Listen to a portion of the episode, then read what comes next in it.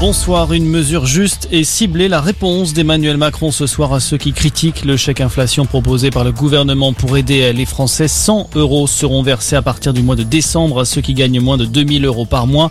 L'opposition et les syndicats auraient préféré une baisse de la TVA sur les carburants. Dans le reste de l'actualité, il faudra encore attendre. La décision dans le procès de la sextape de Mathieu Valbuena sera finalement rendue le 24 novembre, annonce ce soir du président du tribunal correctionnel de Versailles.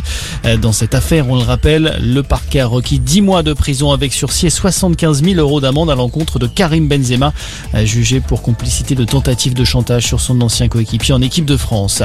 Y aura-t-il un procès dans l'affaire de l'accident de car de Puisseguin en octobre 2015 Le juge d'instruction a annoncé un non-lieu aujourd'hui et fermé le dossier.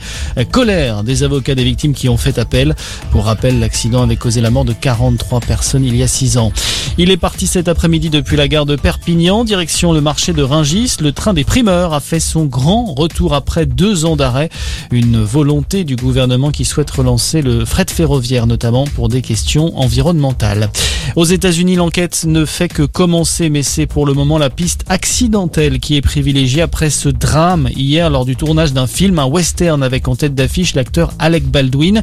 La star américaine a tué avec une arme à feu la directrice de la photographie et blessé gravement le réalisateur.